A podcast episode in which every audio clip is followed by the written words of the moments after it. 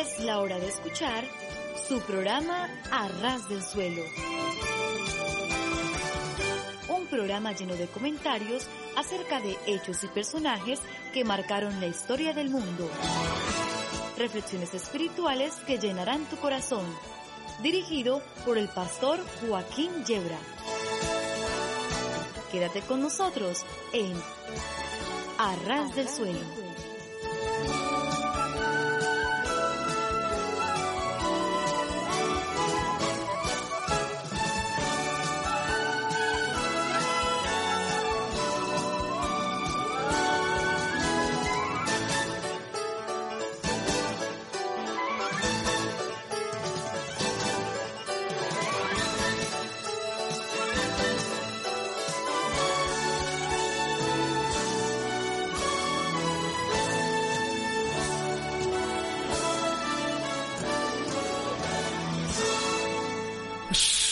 Sí, sí, estar a ras del suelo es de lo mejor que nos puede ocurrir porque si tropezamos y caemos nos hacemos muy poquito daño. Por el contrario, si subimos a los cerros de Úbeda, entonces las caídas pueden ser ya muy peligrosas. Y no digamos, si trepamos hasta la Inopia, provincia del mismo nombre, entonces las caídas son ya mortales de necesidad. De modo que nuestra propuesta, queridos amigos, queridos oyentes, es estar a ras del suelo, entiéndase los pies, pero eso sí, ¿eh? con el corazón bien alto. Y aquí estamos en torno a esta mesa el pastor Antonio Holgado, el pastor Antonio Aguilar y estamos esperando a nuestra querida hermana eh, María José Vela, que en estos momentos no puede estar con nosotros, pero puede que se incorpore en el programa, en el curso del programa, o si no será ya en, en otra ocasión. Eh, bueno, vamos a pasar un buen tiempo juntos, yo creo. Tenemos algunas anécdotas que pretenden ser sabrosas, una cita con la historia, un encuentro con la poesía, tenemos buena música cristiana y después vamos a entrar en un tema que creemos es de interés. Si queréis contactar con nosotros, pues eh, eh, info arroba arrasdelsuelo.com info arroba arrasdelsuelo.com eh, www.arrasdelsuelo.com arras del suelo siempre es con una sola R y también www ebenecer-medioes.org www.ebenecer con B de Barcelona y Z de Zaragoza medio Así que nos lanzamos a esas anécdotas sabrosas que esperamos sean siempre de inspiración y de ayuda.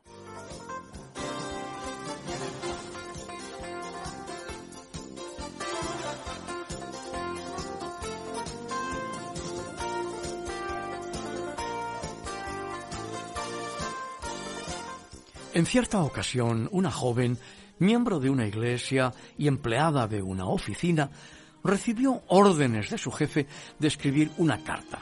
Ella sabía que algunos de los párrafos no decían la verdad. Meditó acerca de ello y decidió no escribir esa carta, de modo que, utilizando la mayor cortesía posible, rehusó hacerlo. Su jefe una y otra vez le suplicó que lo hiciera, pero su decisión era tan firme que se dispuso pues a jugarse el todo por el todo. Poco después fue despedida de su empleo y la pobre joven salió de la oficina con el corazón entristecido por haber perdido su trabajo, pero con la fe y el espíritu victoriosos. Pasaron algunos días, se hallaba en su casa, cuando alguien llamó a la puerta y para su sorpresa, al abrirla, encontró a la misma persona que le había cesado del trabajo, que venía a pedirle disculpas y a invitarla a volver a la oficina. Su superior le expresó que admiraba sus principios al oponerse a escribir aquella carta y quería saber cuál era el secreto de su seguridad y de sus convicciones. La respuesta fue bien clara. He aprendido a decir siempre la verdad. Esa es la enseñanza de Jesucristo. Se respetaba a sí misma, pero sobre todo respetaba lo que había aprendido de su Señor.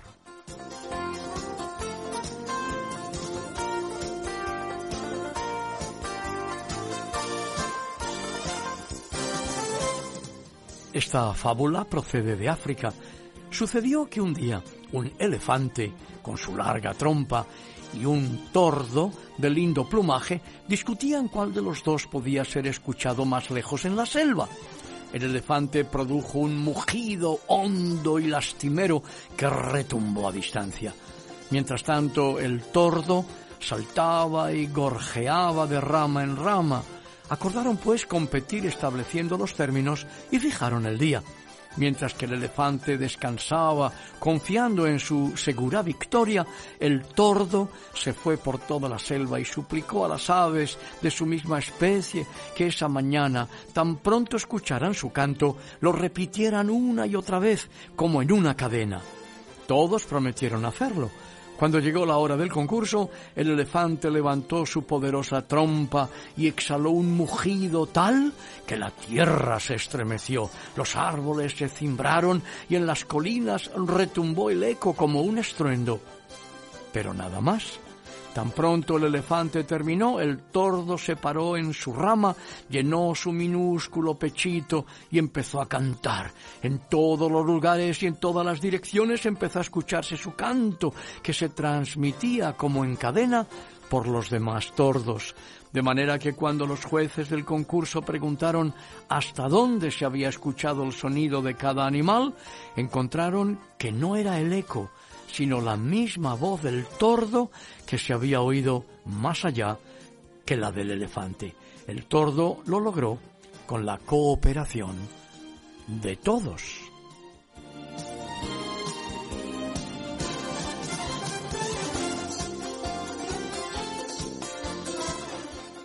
Esa mañana el marido, un tanto apresurado, le pidió a su esposa que le sirviera una taza de café y ella, sumamente atareada, le respondió Espera un momento, pues solo tengo dos manos. Un poco más tarde, frente al despacho de su tienda, observó cómo uno de los clientes con mucha prisa exigía del que despachaba que le atendiese con rapidez. Este se dirigió a él, un poco mal humorado, y le dijo Mire, señor, yo solo tengo dos manos. Dos veces el mismo día, la misma expresión solo tengo dos manos. Acudió a su mente la imagen de su esposa con sus muchas ocupaciones y pensó qué bueno sería si ella en vez de dos tuviera tres manos. Una cosa que... una casa tantas cosas. Una casa que mantener limpia y aseada y además lavar, cocinar, planchar, atender a tres niños. Eso es demasiado para dos manos. Con una más podría desempeñarse mejor, pero ¿cómo se haría el milagro? Después de muchos días de darle vueltas a la idea, llegó a un acuerdo consigo mismo. Se dijo, yo seré esa tercera mano. Cuando se lo dijo a su esposa, ella se sintió sorprendida, sobresaltada y hasta recelosa. Insistió con ella en que lo pusiera a prueba por un poco de tiempo y así lo hizo. Después resumió así su experiencia. Desde entonces, yo soy la tercera mano de mi esposa. Comparto con ella en las tareas de la casa, en todo lo que me es posible, haciéndolo así, todo mucho más llevadero y la vida más feliz. Y para serles franco, no es tan desagradable ni tan malo esto de ser una tercera mano.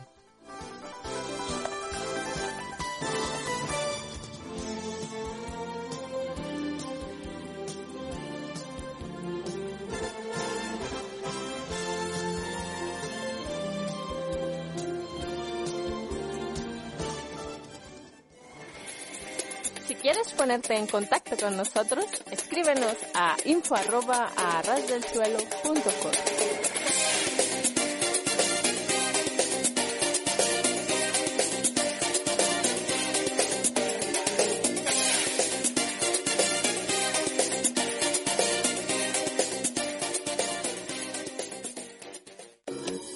Síguenos en facebook.com barra arrasdelsuelo.es.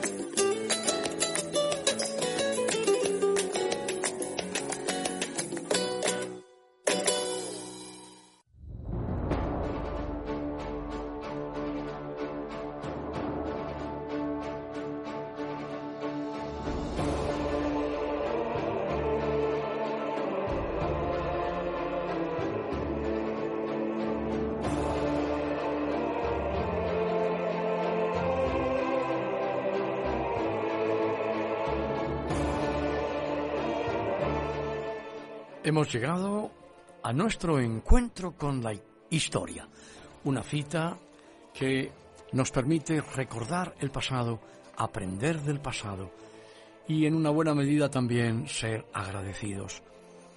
Eh, estamos tratando de la dictadura franquista, el nacionalcatolicismo y los protestantes represaliados. En Alicante el pastor Albricias tiene que dejar su iglesia y su escuela y huir en un barco para salvar la vida.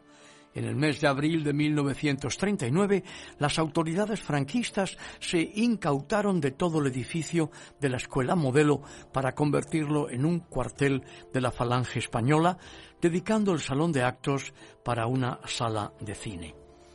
Estamos naturalmente utilizando un interesantísimo y documentadísimo material del pastor Pablo García. Al pastor Crespo eh, le coge la guerra civil en Cartagena, es detenido y pasa varios años en la cárcel.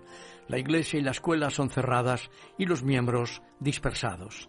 La Sociedad Bíblica, una de las más importantes instituciones protestantes dedicada a la publicación y distribución de la Biblia, sufrió un pertinaz acoso y censura. Tan pronto como las tropas de Franco entraron en Madrid, el secretario general de la censura concedió un permiso escrito, fechado 20 de noviembre de 1939, para que continuara la labor de la Sociedad Bíblica. Sin embargo, el día 7 de agosto de 1940, varios camiones confiscaron todo el material de la Sociedad Bíblica, más de 110.000 ejemplares de las Sagradas Escrituras por orden de la censura a principios de 1941, basándose en necesidades de orden público, la policía se presenta en la oficina de la Sociedad Bíblica, entonces en la calle Flor Alta número 2 de Madrid, y sella todas las puertas y armarios, despachos y documentación. El final de la Segunda Guerra Mundial, el nuevo orden internacional en el que se excluía a España de la ONU, forzaba plantear una nueva revisión del régimen y así el día 17 de julio de 1945 se promulgó el documento titulado Fuero de los Españoles y en él se regulaba también la cuestión religiosa. En su artículo sexto decía así la profesión y práctica de la religión católica, que es la del Estado español, gozará de protección oficial. Nadie será molestado por sus creencias religiosas ni en el ejercicio privado de su culto. No se permitirá otras manifestaciones externas que las de la religión católica.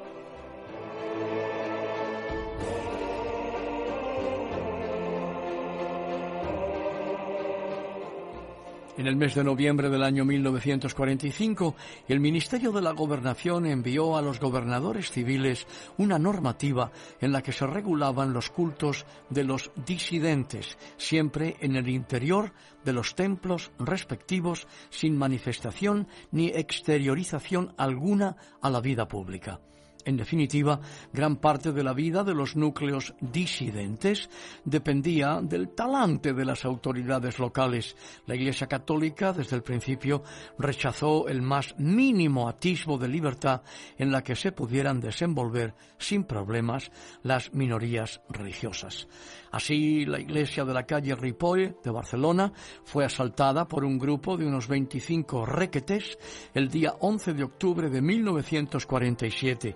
En el acta de esa iglesia se explicaba el ataque en los siguientes términos. El sábado día 11 de octubre de 1947, a las 20 horas 30 minutos, un grupo de 25 individuos de 20 a 30 años, uniformados con las ropas del llamado requeté, después de asistir, según se deduce, a la procesión local en honor al Cristo de Lepanto, van a asaltar el edificio de la calle Ripoll, destruyendo el mobiliario y el lugar de culto.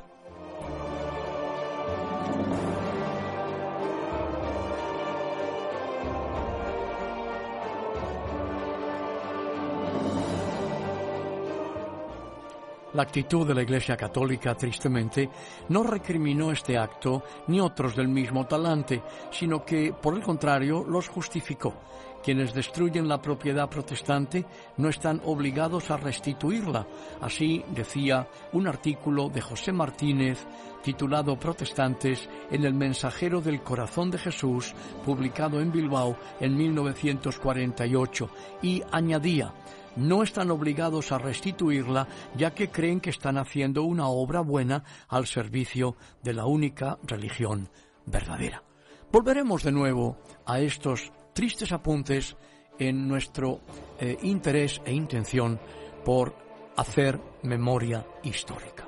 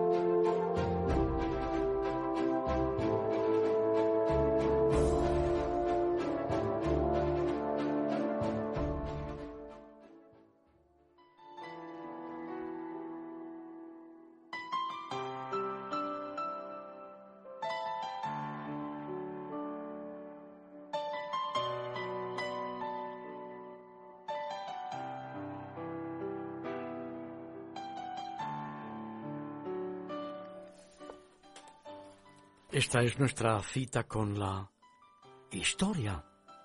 Pero ahora entramos en un nuevo apartado de nuestro programa, a ras del suelo, entiéndase los pies, pero con el corazón bien alto, para encontrarnos con la poesía. Continuamos sosteniendo en nuestras manos el libro titulado A ras del suelo, un poemario de Antonio Gómez, pastor, hermano, amigo, compañero. Y en esta ocasión el poema es el titulado La factura del insensato, escrito en Córdoba un 31 de enero del año 2007.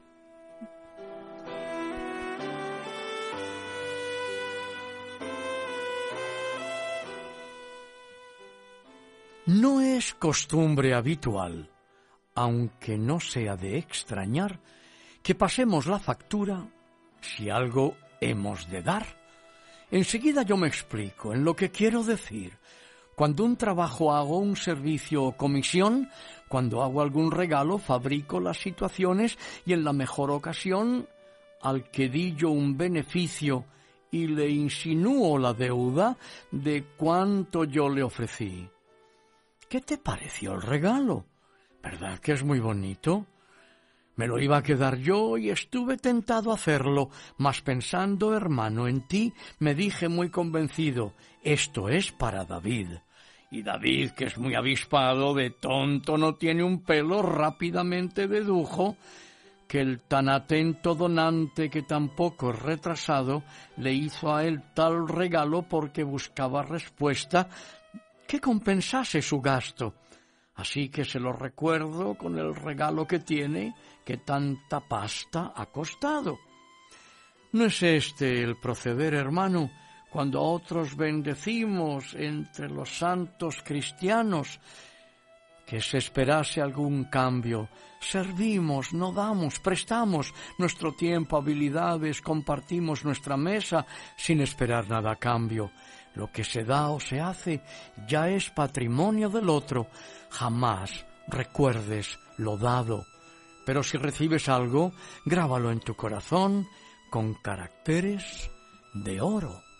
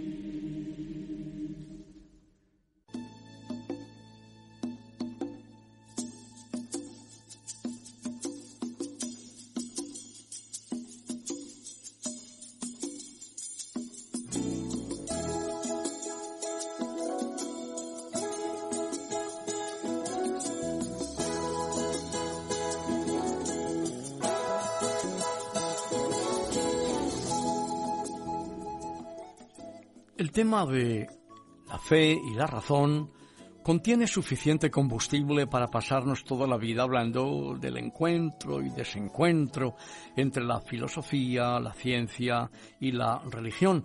Y aunque el tiempo de que disponemos no nos da para tanto, pues vamos a tratar de aproximarnos a él aquí, a ras del suelo, entiéndase los pies, pero con el corazón bien alto.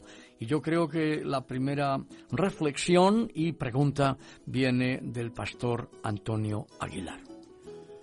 Bueno, yo creo que hoy la fe eh, se encuentra en una encrucijada y sin darnos cuenta la razón humana ha logrado demostrar la absoluta em, certeza, parece ser, de los que solamente se guían a través de la razón, que es lo más importante.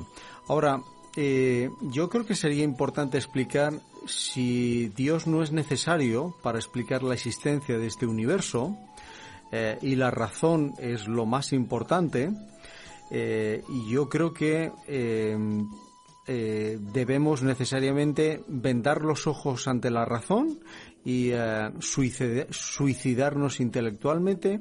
¿Qué podrías decirnos acerca de esto? Pues mira, es verdad que recientemente un científico de la talla de Hawkins pues nos haya dicho que Dios no es necesario para explicar la existencia de este universo. La verdad es que Hawking se ha movido pendularmente. Hubo un tiempo en que él afirmaba que Dios no era necesario para explicar la existencia del universo. Luego después pasó un tiempo afirmando que era necesario un diseñador para que hubiera un diseño inteligente. Y en los últimos tiempos ha vuelto a su primera postura afirmando que desde su punto de vista no es necesario Dios para explicar la existencia del universo. Primeramente, yo creo que he de responder que el intelecto es un don de Dios, cosa que suelen olvidar quienes orgullosamente lo atribuyen al propio evolucionismo del hombre. Y desde luego, la oposición que algunos creen ver entre la fe y la razón no tiene fundamento en las enseñanzas de las Sagradas Escrituras. Por el contrario, la Biblia y la ciencia fueron siempre compañeras de armas. El malentendido que contempla una fe enemistada con la razón decididamente no se funda en la Sagrada Escritura. Pensemos un poco en la enseñanza bíblica del primer mandamiento de la Santa Ley de Dios, que es amar a Dios con nuestro corazón, con toda nuestra alma y, toda nuestra mente. Claro, tristemente alguna enseñanza catequética ha enseñado a todo el mundo a decir que eh, el primer mandamiento es amar a Dios sobre todas las cosas, pero claro, da la casualidad que Dios no es una cosa, y cosificar a Dios es uno de los errores más extendidos en la propia cristiandad. El mandamiento es amar al Señor con todo nuestro corazón, con toda nuestra alma y con toda nuestra mente. Ahora, ¿cómo podríamos amar a Dios con toda nuestra mente si, como algunos afirman, nuestra mente rechazara lo que creemos? De modo que, mm, dado que podemos amar a Dios no sólo desde nuestro corazón, nuestra alma y nuestras fuerzas, sino también con nuestra mente, la idea de una fe irracional se desmorona por sí misma. Eh, para creer no solo necesitamos integrar nuestras emociones y nuestra voluntad, sino que también necesitamos integrar nuestra mente. ¿Qué podemos responder a, quienes nos dicen que la fe es un salto a la, a la oscuridad intelectual, Joaquín? Pues es verdad que yo he oído muchas veces decir eso, ¿verdad? Que creer es como cometer un suicidio intelectual o como lanzar a una oscuridad densa sin saber dónde vamos a caer. Pero la fe no es un salto en la oscuridad, sino un salto hacia la luz, hacia la luz del Evangelio. El propio Jesucristo nos ha dicho que conoceremos la verdad y la verdad nos hará libres. Recordemos la conversión del apóstol Pablo, un hombre culto de su época, muy por encima del promedio, pero algo le sucedió en aquel camino de Damasco donde tuvo un encuentro con Jesucristo resucitado. Y nos dice que él sabe a quién ha creído. Esto significa que su fe no era un capricho banal de querer creer, sino una fe fundamentada en su corazón, es decir, fundamentada en su conciencia. Pastor Joaquín, ¿Qué es lo verdaderamente valioso de la fe en Cristo? Pues eh, no vale de nada creer en cuadrados redondos o en caballos con alas. La fe cristiana, pese a lo que muchos piensan, o algunos de nosotros hemos creído en el pasado, está basada en hechos. Creemos en un Dios vivo y verdadero, que si bien no podemos ni pretendemos demostrar, ha dispuesto las cosas de tal manera que podemos reconocer sus efectos y también sus evidencias. Ahora, eh, ¿cuál sería, por así decirlo, el ejemplo más claro con respecto a lo que estamos diciendo? ¿Qué crees tú que sería? Yo creo que sería la resurrección de Jesús. Eh, en la primera carta a los Corintios, capítulo 15, el versículo 14, dice, son palabras del apóstol Pablo, si Cristo nos resucitó, vana es entonces nuestra predicación, vana también nuestra fe. En el versículo 16 dice, porque si los muertos no resucitan, tampoco Cristo resucitó. En el versículo 18 añade, entonces también los que durmieron en Cristo perecieron. Y en el versículo 20 eh, dice, mas ahora Cristo ha resucitado de los muertos, primicias de los que durmieron es hecho. Y en el versículo 22 concluye diciendo, porque así como en Adán todos mueren, también en Jesucristo todos serán vivificados. Yo creo que aquí queda muy claro que la fe cristiana es la fe en Jesucristo, y su valor no radica en el que cree ni en la propia fe en sí misma, sino en aquel en quien se deposita la fe. Si el objeto de nuestra fe fuera falso, nuestra fe sería vana. Por eso el apóstol Pablo afirma en 1 Corintios 15, 19 que si en esta vida solamente esperamos en Cristo, somos los más miserables de todos los hombres. Te he escuchado, Joaquín, algunas veces decir que, que la fe no es racional, sino suprarracional. Pero ¿podrías elaborar un poquito más esta afirmación? Con mucho gusto, María José. La fe es suprarracional porque supera la razón en aquello que le resulta a la razón imposible concebir. La fe está por encima de la razón, pero no contra ella. Por lo tanto, eso significa que la fe y la razón no se oponen entre sí. Cuando la razón nos dice que algo es imposible, la fe nos asegura que para Dios todo es posible naturalmente siempre que sea conforme a la naturaleza de Dios, a la naturaleza divina y a su voluntad soberana. En este sentido, creemos que no hay contradicción, sino más bien paradoja.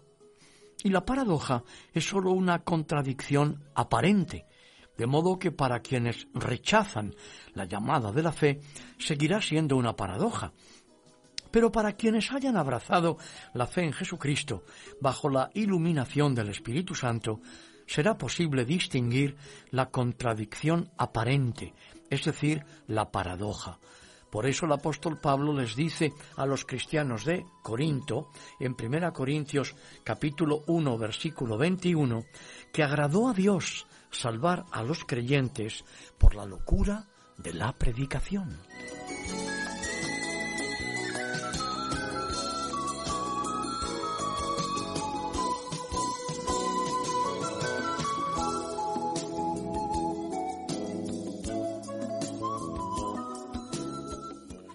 Quiere decir, Joaquín, que como cristianos, por la gracia de Dios, negamos que el Creador esté limitado por las dimensiones lógicas de nuestra mente humana. Efectivamente, nuestras dimensiones lógicas son finitas, tienen fin, tienen confines, están limitadas.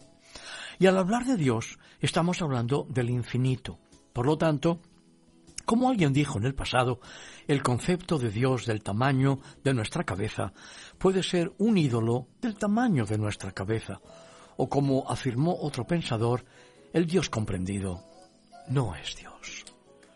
La defensa de la fe, algunos la han fundamentado en lo que se llama apologética, que es una palabra un poco rara, pero ahí está, apologética.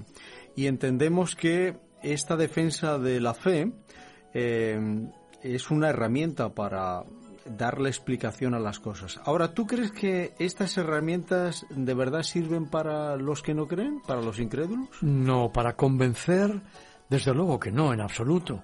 Yo puedo hablar desde la razón, puedo hablar desde la fe y desde la experiencia personal, pero voy a hacerlo principalmente desde mi propia experiencia. En mi caso, pues como en el mil, miles, miles y miles, y puede que millones de cristianos, no fue la apologética la que nos convenció de la realidad de nuestro pecado, del justo juicio de Dios que nos esperaba y del inmenso amor del Señor dando a Jesucristo en rescate por nuestras vidas.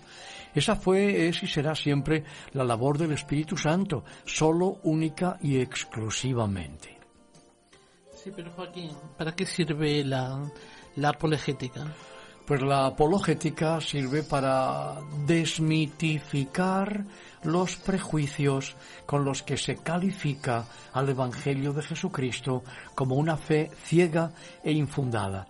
Es decir, mediante el razonamiento apologético yo puedo demostrar que mi fe no es ciega, que mi fe no es infundada, que la fe tiene historicidad, que no es un capricho creer para eso sirve la apologética. Pero, naturalmente, esto no servirá nunca para que un corazón se rinda ante la realidad del pecado, el justo juicio de Dios y el amor inmenso del Señor anda a dar Jesucristo en rescate por nuestra vida. Esto es obra exclusiva del Santo Espíritu de Dios. Pastor Joaquín, te hemos escuchado citar a tu bisabuela en muchas ocasiones. Es verdad. Recordando que ella solía alabar a Dios diciendo que Él nos había hecho de la nada.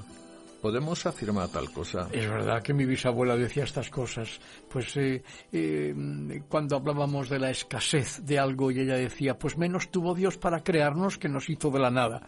Y claro, yo era niño y no podía corregir ese, esa afirmación filosófica de mi buena bisabuela aragonesa. Eh, teológicamente hablando eso no, no, tiene sentido. Mi pobre bisabuela, que en paz descanse, pues repetía esa frase con la intención de que reconociéramos la grandeza de Dios y depusiéramos nuestro orgullo. La intención era magnífica, pero la realidad es que, como dijeron los viejos teólogos, ex nihilo nihil fit, es decir, de la nada, nada se hace. Sobre este supuesto se ha pretendido demostrar que la materia es eterna, sin embargo, el mismo tipo de silogismo nos conduce a reconocer que de la no vida no puede proceder la vida. La materia inanimada no puede por sí sola convertirse en materia animada. Por eso es que la teoría del estado constante no ha podido sostenerse, sino que se ha desplomado ruidosamente, aunque muchos hayan tratado de sofocar el estruendo eh, no queda más remedio, tanto desde la filosofía como desde la teología, que reconocer que hubo un principio. Así lo dice la Sagrada Escritura en el libro del Génesis, capítulo 1 y versículo 1, con el menor número posible de palabras. En hebreo, menos palabras que en castellano. En el principio creó Dios los cielos y la tierra. Entonces dime una cosa, ¿eso de que el cosmos es infinito eh, tiene sentido o no? No, no, en absoluto. El único infinito es Dios, el único eterno es Dios, el único inmortal es Dios, y solo Dios es Dios. La cadena de causas, de efectos, que a su vez son causas de otros efectos, no puede ser eterna. Necesariamente hubo de haber una causa que fuese la causa de todas las causas y, que, y que a su vez fuera causa de sí misma. Es decir, una causa incausada, como hemos estudiado siempre eh, en filosofía y en teología, un principio de razón suficiente para todo lo que es, lo que está siendo y lo que llegará a ser. Esa causa, como todas las demás causas, tiene que ser mayor que su efecto y debe estar dotada de un poder adecuado que le permita causar esa suma de fenómenos que constituyen pues a este universo que apenas comenzamos a conocer y todos los demás universos posibles. Naturalmente dicha causa no pudo ser el propio universo, sino una causa que está más allá del universo mismo. Bueno, eh, no entiendo nada, pero ¿quién es ese ser, ese ser incausado que es causa de todo? ¿Cuánto es? Eh, bueno, pues muchas gracias por tu colaboración, animando a los oyentes a entender, diciéndonos que no entiendes nada. Eh, yo creo que sí lo puedes entender. y me gustaría que lo entendieras en este momento. Mira qué fácil es. Una causa, como toda causa, tiene que ser mayor que su efecto, por cuanto el efecto es el resultado de una causa. Y debe estar dotada esa causa de un poder adecuado que le permita causar esa suma de fenómenos que son causas con sus respectivos efectos y efectos que se convierten en causas para que al final se forme este universo que, insisto, apenas comenzamos a conocer. Eh, ahora, yo sé que tú en realidad no necesitas hacerme esa pregunta, porque en el fondo de tu corazón conoces la respuesta. Ese ser incausado, creador de todo cuanto existe, es Dios el Dios eterno que vino a la tierra en la persona de nuestro Señor Jesucristo para estar entre nosotros como uno de nosotros y dar su vida por nosotros, rescatándonos de nuestra vana manera de vivir, es decir, rescatándonos del pecado, y para darnos no solamente el perdón, sino también la vida eterna. Por eso la Escritura nos dice que Dios estaba en Cristo reconciliando al mundo consigo mismo. Así lo dice el apóstol Pablo, y nosotros, hoy, aquí y ahora, por la gracia de Dios, pues podemos dirigirnos a ti, amigo oyente, amiga oyente, e invitarte a entregar tu corazón a Jesucristo, quien recibió el juicio y el castigo que merecemos por nuestra maldad, sustituyéndonos en aquella cruz del Calvario, donde Jesucristo derramó su sangre, es decir, su vida, para darnos perdón de pecados y vida eterna. A ras del suelo te hacemos la invitación como un día nos la hicieron a nosotros, y a ras del suelo tú puedes aceptarla por cuanto no está lejos de ti, está a tu alcance.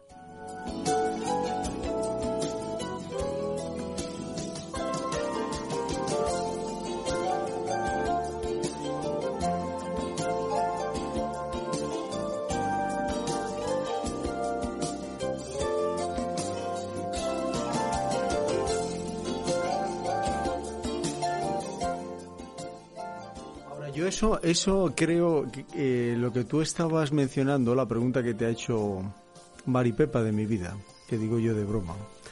Eh, la causa-efecto, eh, eso lo hemos oído todo, ¿no? ahora, en, y yo me estaba preguntando, ¿qué causa tiene Dios para crear el universo? ¿Cuál es la causa? el motivo, si lo quieres llamar de alguna forma, el motivo que Dios tiene para crear el universo y crearnos a nosotros. Y el efecto eh, que a Dios le ha producido todo lo que Él ha creado. Porque claro, em, yo recuerdo un texto bíblico em, en el Génesis donde dice que Dios se arrepintió de lo que había creado. Ahora, yo siempre he creído que lo que Dios ha creado es perfecto, es bueno. Otra causa es el efecto que ha producido. Eh, es decir, por un lado parece que Dios está interesado en crear un universo, tener una relación próxima con el hombre, sin embargo el efecto de lo que nosotros hemos producido en ese beneficio de Dios es desastroso. O sea, no hay más que mirar el universo, em, los mares, los ríos contaminados, la tierra que gime por el dolor de la explotación, y tú dices, bueno, el causante, la causa, no puede ser Dios, sino eh, el propio egoísmo del ser humano al explotar los medios que Dios ha dado en su generosidad y en su bondad. Em, y uno dice al final, la pregunta es, ¿fe o razón? Porque a mí mi razón lo que me lleva a pensar es que em, nosotros lo que hemos hecho es destrozar lo que eh, Dios ha creado. Eh, y por otro lado, la fe está fundamentada, como hemos leído en 1 Corintios 15, donde dice Pablo que si no hay resurrección, entonces mi fe es vana. Y lo que me lleva a pensar, ¿cómo me pongo yo en contacto con ese supuesto creador? Eh, tú decías el incausado. ¿Cómo ponerme yo en contacto si mi razón lo que me lleva es eh, en, mi entendimiento a pensar que lo único que yo veo es el universo donde he sido creado, que es un medio que no me gusta para nada, pero tengo que vivir aquí, y la fe eh, si no es ese salto en el vacío, es cómo me aproximo yo a ese encausado, a ese Dios. Porque al fin y al cabo, eh, no sé muy bien cómo ponerme en contacto. Estoy hablando un poco pensando en el inconverso, en la persona que no ve más allá de lo que, el medio donde está viviendo. Yo creo que estás hablando también en nombre de estás hablando en nombre de muchos eh, creyentes que están absolutamente eclesiastizados, pero que realmente su cosmovisión es prácticamente nula y esto es algo parecido a lo que ocurre también con las personas que viven como distantes del tejido social y no se dan cuenta que forman parte de un tejido social, que son hilos horizontales o verticales en la urdimbre de un telar. Y por eso desde una visión muy eclesiastizada pues eh, se puede dar esa situación de la que el creyente no sabe aproximarse al Dios creador. De todas formas, en, las preguntas que hacemos y se denota claramente que tenemos una visión muy antropocéntrica de la creación, eh, creyendo equivocadamente que el hombre es el centro de la creación. Yo no creo que la Biblia da testimonio en semejante sentido. Eh, todo lo contrario, la Biblia lo que nos dice es que Dios creó los cielos y la tierra y luego mucho tiempo después y en edades geológicas lo podemos medir en, eh, en, cantidades medibles desde la realidad de un universo en expansión, partiendo de los seis días de la creación y entrando en el séptimo, en ese reposo en el que la creación continúa porque es un proyecto divino y los proyectos, como su nombre indica, no están terminados. y el Señor en el acto creador eh, dice que eh, ahora ya centrándonos en la Tierra, que no es el universo, sino que es la Tierra, en el principio creó Dios los cielos, es decir, eh, todos los universos posibles y después nos habla de la creación de este minúsculo planeta y luego mucho tiempo después en este minúsculo planeta pone al hombre. Lo que ocurre es que cuando nosotros leemos un texto bíblico pues nos damos cuenta de que muchas edades teológicas están dentro de apenas 20, 25 o 30 versículos bíblicos y cometemos ese error, probablemente por la eclesiastización de la Biblia y por el desconocimiento de la cosmovisión que deberían tener muchos cristianos y que tristemente no tienen. No somos el centro del universo. Algunos leen la Biblia como si comenzara diciendo en Génesis 1.1 el principio creó Dios al hombre. Pero no, resulta que en el principio lo que Dios creó fue los cielos. Date cuenta. Y luego después esta tierra, y luego después hay una ordenación en esta tierra y cuando todo está perfectamente eh, adaptado al hombre es cuando el hombre surge en la tierra, porque si hubiera surgido en cualquiera de las etapas anteriores nos hubiera pasado lo mismo que a los diplodocus, ¿no? Que quedan pocus, como dice un amigo mío de broma, ¿no? No, no queda ninguno. Y por eso, eh, cuando no tenemos una cosmovisión un poquito clara estas cosas quedan bastante ambiguas en la mente de muchos cristianos y no cristianos. ¿Cómo puedo acercarme a ese Dios que es el incausado? Pues la primera medida siempre es reconocer nuestra pequeñez. Algo tan elemental como, por ejemplo, reconocer que Génesis 1.1 no dice en el principio creó Dios al hombre, sino en el principio creó Dios los cielos y la tierra. La tierra había llegado a estar desordenada y vacía. Dios no crea nada desordenado y vacío. Y luego Dios puso en orden todas las cosas. Y cuando todas las cosas, por ese principio antrópico, está todo preparado para la llegada del ser humano, es entonces cuando Dios crea al hombre y lo ubica en un hábitat adaptado a sus posibilidades. O sea, lo que quieres decir, eh, si eh, con referencia a ese hábitat, Em, es el hábitat donde vivimos en la actualidad el más propicio para que yo pueda escuchar a Dios, porque eh, en un entorno idílico mm. en el que Dios crea un entorno en el que yo sí puedo conectarme con la tierra, soy mm. parte de esa mm. tierra, por cuanto em, em, terminen los días de mi vida, yo volveré a la tierra, hay una relación muy directa, pero cuando uno lee el Génesis, al menos a mí me da esa impresión de que el entorno es ideal para que yo pueda em, conectarme em, llamémosle espiritualidad, cada uno le puede dar un, nombre distinto, pero para conectarme con ese Dios creador. ¿El entorno, tú crees que el entorno en el que nosotros vivimos es el más aceptable para yo ponerme en contacto con ese creador? Pues yo creo rotundamente que sí. Y te voy a explicar por qué. En ese entorno idílico, que es el paraíso, en ese entorno idílico en el que no hay pecado, en ese entorno maravilloso en el que Dios pone al hombre, resulta que en ese entorno es en el que el hombre que caminaba con Dios a la caída de la tarde, es en el que el hombre cae en el pecado. En ese entorno es en el que el hombre es tentado a dudar de Dios, con el que dialogaba, y en ese entorno hace acto de presencia el pecado en la raza humana. Y hoy día, conforme a la enseñanza de la palabra de Dios, donde abunda el pecado, es donde sobreabunda la gracia. Y es hoy día donde es mucho más fácil contemplar el resultado del pecado, esa contaminación a la que tú hacías referencia antes, no del universo, sino de nuestro pequeño universo, de este diminuto planeta del sistema solar, donde vemos esa obra maravillosa de Dios contaminada, deteriorada, al hombre caminando de espaldas a Dios, al hombre que no ve en el hombre a su hermano, sino que es lobo para el hermano en lugar de hermano. Eh, por lo tanto, creo sinceramente que es mucho más fácil hoy porque el contraste lo tenemos delante de nuestros ojos y además tenemos la promesa del Señor de que donde abunda el pecado, sobreabunda la gracia de Dios. Em, bueno, a, mí eh, hay algo que no me queda muy claro.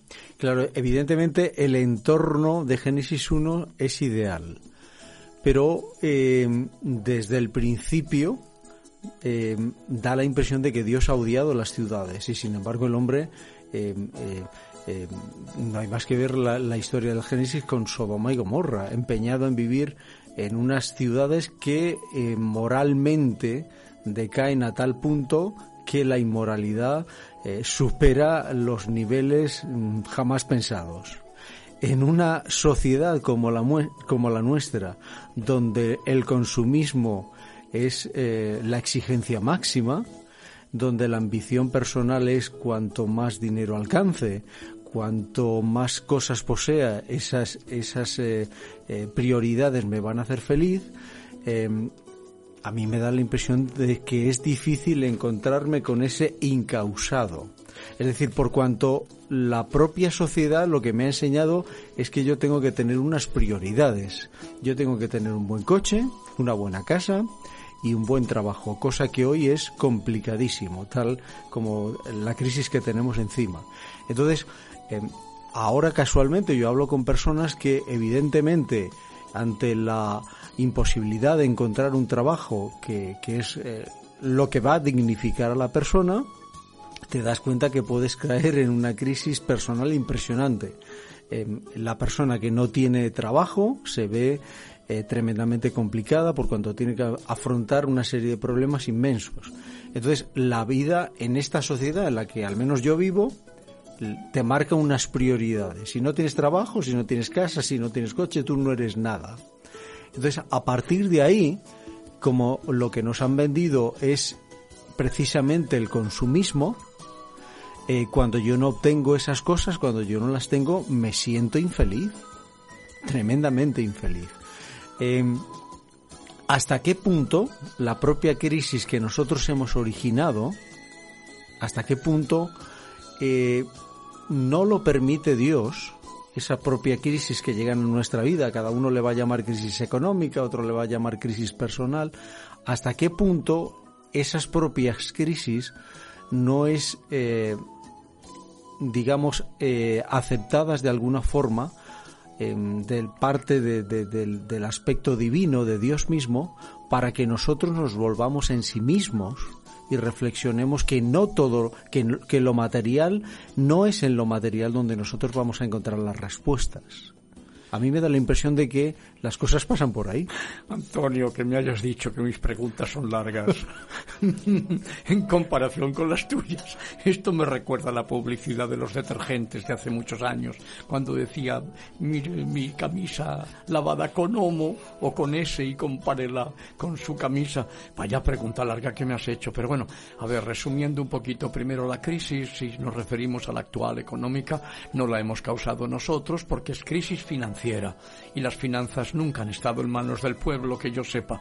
Así que es la crisis de ellos que nosotros tendremos que pagar, como tantas veces ha ocurrido antes. La crisis en el sentido moral, espiritual, está presente en el corazón del hombre desde la caída. Desde el momento en que hay pecado en el corazón del hombre, el hombre está en crisis. Otra cosa es una recesión económica. Pero a veces olvidamos que la maldad de Sodoma eh, y de Gomorra, pues eh, no fue la desviación sexual, como nos han querido vender los que han tratado de apartar de nosotros la realidad, pero el texto bíblico que no ha cambiado nos dice en el libro del profeta Ezequiel, en el capítulo 16 y a partir del versículo 49, nos dice así, ese Dios que está hablando a través del profeta, y dice, He aquí que esta fue la maldad de Sodoma, tu hermana. Soberbia, saciedad de pan y abundancia de ociosidad. Tuvieron ella y sus hijas, se refiere a las ciudades de la llanura de aquella federación de ciudades-estado, y no fortaleció la mano del afligido y del menesteroso, y se llenaron de soberbia, esto se repite, e hicieron abominación delante de mí. Esto sí puede estar relacionado. Eh, pero cuando lo vi, las quité.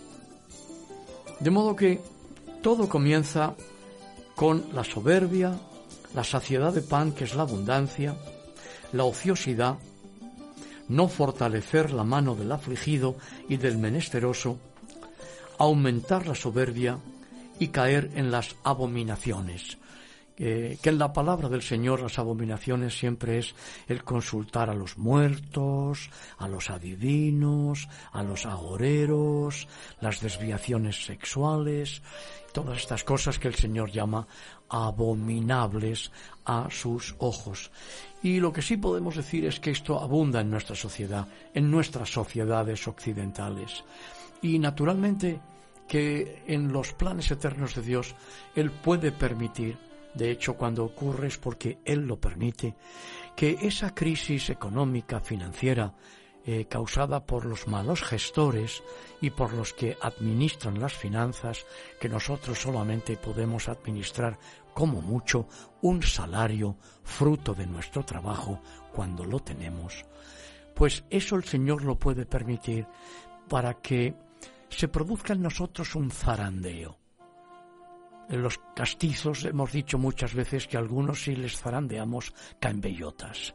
Queremos decir que son pues como, como encinas o como, o como robles o como algunos de los árboles que producen bellotas. Con lo que queremos decir que están en la inopia provincia del mismo nombre, eh, algo que está muy relacionado con los objetivos de este programa. No subir a la inopia, donde ya nadie entiende, ni ve, ni huele, ni nada. Y es por eso que el Señor en su infinita misericordia permite a veces que sucedan estas cosas, que pasemos eh, por estas crisis que han comenzado en el corazón y que llegan a materializarse en otros campos críticos, que crítico viene de crisis. Y eso es lo que está ocurriendo en nuestros días, no solamente aquí, sino en muchos lugares porque en estos casos y en estas cosas ocurre lo que dice también el viejo refrán castellano, y es que a cada cerdo le llega su San Martín, porque en la época de San, Martín es cuando se hace la matanza de los pobres cochinos, guarros, marranos, chanchos, chinchos, chanchos. y entonces, em, tarde o temprano, todas las sociedades pasan por estas situaciones en realidad no son nada más que los preludios del derrumbamiento de los imperios. Todos los imperios han pasado por esto. Este diagnóstico que Dios hace a través del profeta Ezequiel, es Ezequiel. En el capítulo 16, respecto de Sodoma y Gomorra y las ciudades vecinas, es un diagnóstico que se puede perfectamente aplicar echando una mirada retrospectiva a todos los imperios anteriores y que describe perfectamente la situación del imperio de hoy. Un imperio que va más allá de la territorialidad de los países, que va más allá de las fronteras. Em, la verdadera crisis de la tierra es la crisis del corazón del hombre. Y es que por eso nosotros aquí a ras del suelo, entiéndase los pies, pero con el corazón bien alto, te invitamos a entregar tu corazón a Jesucristo el Señor, a rendir tu vida al que dio su vida por ti en la cruz del Calvario. ¿Cómo encontrar al Dios Creador? Da un paso de fe. Fíate de la llamada de Jesucristo, quien dice, venid a mí, todos los que estáis trabajados y cargados, yo os haré descansar. Y ha añadido, el que a mí viene, yo no le echo fuera. Volveremos a encontrarnos de nuevo, será con el favor de Dios y naturalmente será a ras del suelo, entiéndase los pies, pero con el corazón bien alto. Hasta entonces, que el Señor os bendiga. Adiós. Gracias por acompañarnos en una emisión más de A ras del suelo, dirigido por el pastor Joaquín Yebra. En nuestro próximo encuentro tendremos más noticias de interés para ustedes. Hasta entonces.